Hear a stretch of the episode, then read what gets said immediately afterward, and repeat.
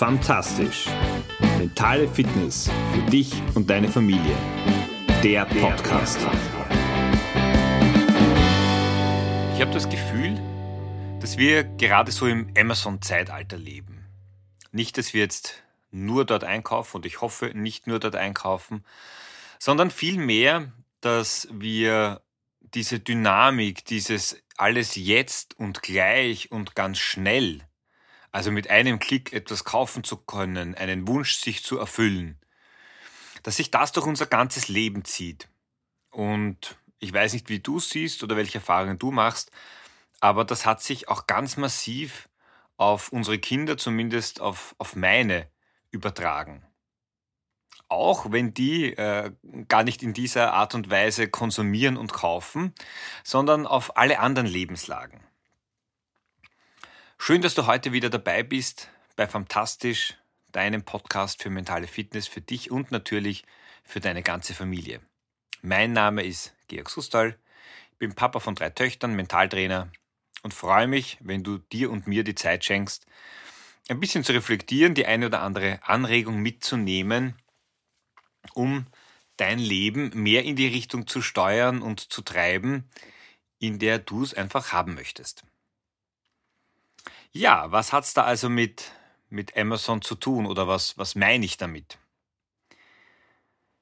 In den letzten zwei, drei Wochen gab es wieder ein paar Erlebnisse, die ich gerne mit dir teilen möchte und die mir wieder gezeigt haben, wie sehr wir schon darauf gedrillt sind, dass eben alles äh, sofort passieren muss, dass dieses auf etwas warten, sich etwas erarbeiten einfach ein, ein Wert oder eine Tugend ist, mit der wir uns in, den, in der aktuellen Zeit, wie gesagt, vielleicht geht es nur mir so, verdammt schwer tun. Meine mittlere war vor zwei Wochen wieder für ein paar Tage im Homeschooling. Aufgrund von irgendwelchen Fällen musste sie da zu Hause sein und da hat sie so die Lernmappe bekommen. Und es ist Mathematik angestanden und das hat eine gewisse Tradition, weil Mathematik auch mit meiner Ältesten macht durchaus Spaß, da werde ich dann noch dazukommen. Und nun na, als Kind lernst du etwas Neues und das ist jetzt, wäre unwahrscheinlich, wenn du es gleich können würdest. Aber die Ungeduld, wenn es nicht gleich funktioniert oder dieser Frust, nicht gleich die Antwort und die Lösung parat zu haben, das hat mich doch etwas äh, überrascht. Vor allem dann, wenn natürlich Homeschooling parallel zum eigenen Arbeiten läuft, ist jetzt die eigene Aufmerksamkeit oder Fokussierung auf dem Thema auch nicht so groß. Aber für mich doch unverständlich, dass etwas ganz, ganz Neues eben noch nicht gleich im Kopf sein muss. Meine Tochter sah das eben ein bisschen anders. Bei meiner Ältesten, auch da mit, mit Mathematik kombiniert, sie hat eine, einen Dreier auf die Schularbeit bekommen und war völlig enttäuscht. Sie war wirklich zu Tränen aufgelöst. Ähm, hat dann zwar gesagt, ja, eine Schulkollegin hat gesagt, sie hat eigentlich einen Zweier und, und das hat sie so, so ähm, gekränkt und aus der Bahn geworfen. Aber wir haben danach ein bisschen gesprochen und für mich, also ich habe überhaupt kein Verständnis für diesen Ärger, abgesehen davon, dass ein 3 eine sehr gute Note ist, ähm, war für mich das Überraschende, dass ich eben nicht nur die Note sehe, sondern auch den Weg zu der Note. Und das kennst du schon aus vorherigen Episoden. Das ist doch immer eine große Herausforderung, die wir da gemeinsam haben, wenn es darum geht, das zu lernen. Und die Bereitschaft und die Energie, die Energie ist keine positive und die Bereitschaft ist extrem gering. Also gefühlt darf ich dann da immer nicht nachfragen, wie ich es bei meinen Eltern wahrscheinlich auch gehasst habe. Hast du das schon gemacht? Hast du das schon gemacht? Und so gesehen ist, war der Dreier für mich ein gut, passt, können wir nehmen. Ähm, das entspricht auch dem, dem aktuellen Stand. Und sie hat das für sich irgendwie ganz anders gesehen. Und das hat mir wieder gezeigt, wie sehr eigentlich Wunsch und Wirklichkeit da oft auseinanderklaffen. Auch dieses große Thema, wie viel bin ich bereit zu investieren? Nämlich ich versuche mit einem Minimum und natürlich dieses Minimax-Prinzip passt ja mit einem Minimum Investment ein Maximum auch herauszuholen. Aber ich darf mich eben vielleicht auch nicht wundern, wenn dann nicht das Maximum oder das Bestmögliche, objektiv gesprochen, rauskommt. ich bekomme eben das als Rechnung präsentiert, was, was ich bekomme. Und wir haben dann darüber gesprochen und das für mich auch einfach so dazu, zu sagen, naja, du, wir können auch mehr machen, das ist ja deine Entscheidung. Ich kann und will dich nicht dazu zwingen, sage ich zumindest. Ja, ich hoffe, ich tue es auch nicht indirekt zu stark. Aber es war, war durchaus spannend. Aber es ist nicht nur bei den Kindern so mit dem Thema der, der Ungeduld.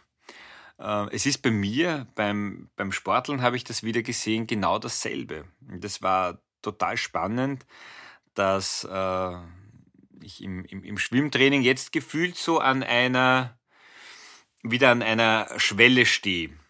Wie du weißt, gehöre ich ja zu den langsamsten Ultraschwimmern Österreichs.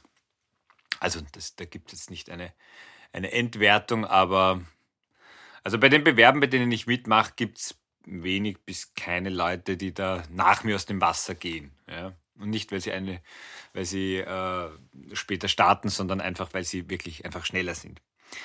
Und mein Trainer hat unlängst zu mir gesagt, du schwimmst immer so, als wenn du eben, weiß ich nicht, 20 Kilometer schwimmen würdest. Und gefühlt tue ich es auch. Und er hat mir dann sehr eindringlich vermittelt, dass wenn ich schneller werden möchte, und ja, das will ich, weil da geht es primär um Effizienz auch. Wie viel Aufwand brauche ich, um sozusagen voranzukommen? Dann muss ich da jetzt äh, auch dorthin gehen, wo es weh tut. Und das ist eben auch mit meinem Körper aus der, aus der Komfortzone rauszugehen. Und wehtun heißt in dem Fall wirklich wehtun, weil das sind neue äh, Muster, die, die ich einfach zu erlernen habe. Und es war so spannend, weil äh, es mir in dem Moment gezeigt hat, okay, das ist genau dasselbe, was mir auch bei meinen Kindern wichtig ist. Worum ich sie bitte und am Ende stehe ich vor ein und derselben, vor genau derselben Situation wie sie wir befinden uns so in unserer Komfortzone und die Komfortzone heißt nicht bitte, das habe ich eh schon öfters gesagt, dass es dort angenehm ist oder komfortabel. Aber wir fühlen uns wohl, weil es ist gewohnt, wir kennen uns dort aus. Aber wenn wir uns weiter bewegen wollen, wenn wir uns weiterentwickeln wollen, dann müssen wir neue Schritte und neue Wege gehen. Und ja, die sind natürlich völlig unbekannt. Wir wissen noch nicht, wo und wann wir sozusagen rauskommen, aber wir müssen uns eben bewegen. Und dafür, und das rechne ich meinem Trainer durchaus positiv an, reicht eben schon mal so ein Tritt in den Hintern. Oder es wirklich auch, auch plakativ ähm, vor Augen geführt zu bekommen. Oder Übungen zu machen, wo ich mir im ersten Moment denke, das kann ich nicht. Und wenn ich das dann ausspreche, und das ist lustig, dass, dass er mir das sagt, ähm, aber es ist immer einfacher, es jemandem anderen zu sagen, als sich selbst. Er sagt, okay, mit der Einstellung wirst du es nicht schaffen. Und das stimmt natürlich. Also es geht darum, dass wir uns auch überfordern. Dass wir einfach dranbleiben und dass wir uns die Zeit nehmen. Es gibt so einen wunderschönen Spruch, der heißt Ausdauer schlägt Talent. Davon bin ich felsenfest überzeugt, dass das stimmt. Kein Meister ist vom Himmel gefallen. Wir haben alle begonnen, gehen zu lernen, laufen zu lernen, reden zu lernen. Wir haben alle ewig lang dafür gebraucht. Wir sind beim, beim Gehen, beim Stehen, beim Laufen hingefallen und wieder aufgestanden. Wir haben gar nicht drüber nachgedacht. Aber dann, wenn wir älter werden, und das sehe ich eben schon bei meinen Kindern, da ist dann die Bereitschaft nicht mehr da, es wieder und wieder zu versuchen. Und wenn es dann beim dritten, vierten Mal nicht klappt, dann geht's nicht, dann hau ich's weg. Und das war's dann. Also diese gesamte Aufmerksamkeitsspanne, die Bereitschaft auch etwas zu investieren, ist extrem gering geworden. Und ich frage mich, warum ist sie so gering? Oder was ist das, was uns unterstützen kann, es zu verändern? Und meiner Meinung nach ist es einfach die Frage, wo will ich hin? Was will ich erreichen? Und es gibt immer grundsätzlich zwei Motivationsarten. Angenehmes Vermehren oder unangenehmes Vermeiden. Das sind die Triebfedern für uns Menschen. Unangenehmes Vermeiden wäre, weiß ich nicht, wenn ich jetzt mich nicht mehr gescheit bewegen kann, weil ich zu viel Kilo mit mir rumschleppe und der Arzt sagt, äh, wenn so weitermachen, dann schaut schlecht aus in fünf oder zehn Jahren oder in einem Jahr und dann beginne ich halt was zu machen. Das ist eine Motivation, sozusagen aus Angst heraus, wenn ich das nicht tue, dann passiert mir das. Das ist bei den Kindern wahrscheinlich auch sehr häufig so mit dem, mit dem Lernthema. Ja.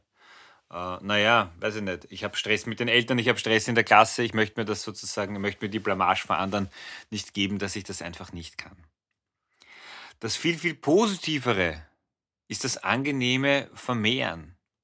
Also wenn ich äh, etwas gerne mache, wenn ich mich da weiterentwickeln möchte, weil es mir Spaß macht, weil ich merke, dass es mir gut tut, dann bin ich auch hier bereit, einfach mehr Zeit zu investieren. Das ist bei Kindern, wenn die, wenn die spielen, ähm, bei Burschen und Mädchen, wenn, wenn die trainieren, wenn die Fußball spielen, wenn die von früh bis spät nichts anderes machen, als Bälle mit dem Schläger zu schlagen oder mit den Füßen zu treten oder zu werfen, weil es ihnen Spaß macht. Da passiert das völlig automatisch.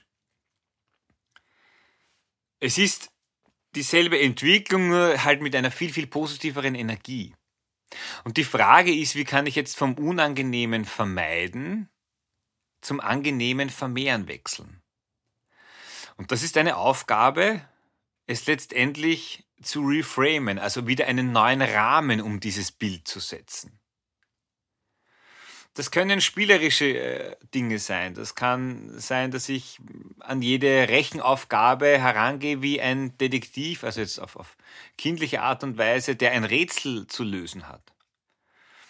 Und ich kann mir das wirklich so, wie viele Rätsel habe ich zu lösen, wie in einem Escape Room und dann bin ich sozusagen draußen. Und es so lange zu versuchen, bis ich einfach dann weiterkomme. Also ein spielerisches Element einzubauen wäre etwas. Weil eins ist auch entscheidend, wir reden über die Grundmotivation, das angenehme Vermehren oder unangenehmes Vermeiden. Irgendwann wird es zum Selbstläufer.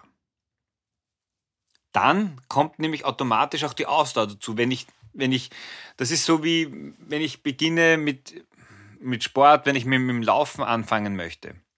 Die ersten Male sind irrsinnig mühsam und zart und, und da scheitern die meisten.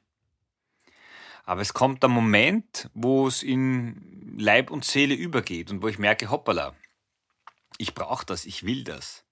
Das ist trotzdem mühsam, aber es ist diese, die Überwindung, damit zu starten, ist viel geringer.